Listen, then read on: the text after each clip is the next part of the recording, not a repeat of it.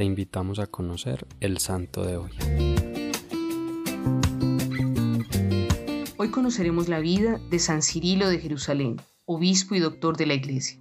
Cirilo nació cerca de Jerusalén alrededor del año 315 Cuenta la tradición que fue ordenado sacerdote por San Máximo, entonces obispo de Jerusalén, quien le encomendó la tarea de preparar para el bautismo a quienes se acogían a la fe cristiana, tarea que realizó por muchos años. Fue gran amigo de San Hilario de Poitiers y San Atanasio. En el año 348, Cirilo sucedió a Máximo, sirviendo como obispo de Jerusalén durante 35 años, aunque de ellos 16 los pasó en el destierro de forma intermitente, gracias a que se ganó algunos enemigos por defender, a través de sus catequesis y escritos, la doctrina y la ortodoxia de la fe en contra de las herejías de la época y de las influencias paganas. Fiel al concilio de Nicea, tuvo varias dificultades y tensiones con algunas autoridades tanto políticas como eclesiales que se desviaban un tanto de los dogmas de la fe. En el 378, después de la muerte del emperador, San Cirilo pudo volver a ocupar su sede en Jerusalén de manera definitiva.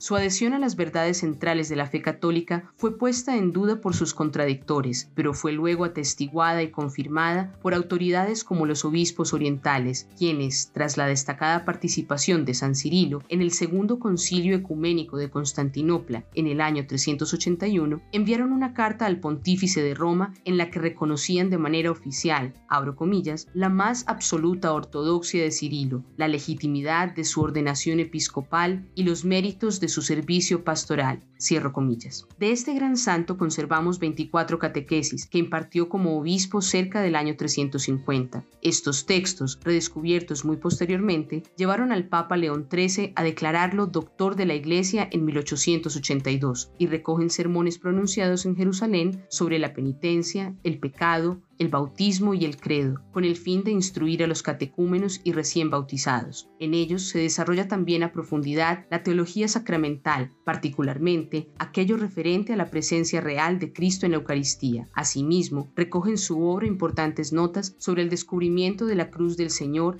y la roca con la que se cerró el Santo Sepulcro, al igual que una explicación del Padre Nuestro, entre otros. San Cirilo murió en Jerusalén entre los años 386 y 387. En una de sus audiencias públicas, Benedicto XVI nos dice que, en su conjunto, las homilías de San Cirilo constituyen una catequesis sistemática sobre el nuevo nacimiento del cristiano mediante el bautismo. Dice San Cirilo al catecúmeno, has caído dentro de las redes de la iglesia, por tanto, déjate captar vivo, no huyas, porque es Jesús quien te pesca con su anzuelo, no para darte la muerte, sino la resurrección después de la muerte. En efecto, debes morir y resucitar. Desde hoy, mueres al pecado y vives para la justicia. Añade, el misterio que se debe captar es el plan de Dios, que se realiza mediante las acciones salvíficas de Cristo en la Iglesia. Los símbolos expresan la vivencia espiritual que entrañan. Así, la catequesis de San Cirilo es una catequesis global en el espíritu. En definitiva,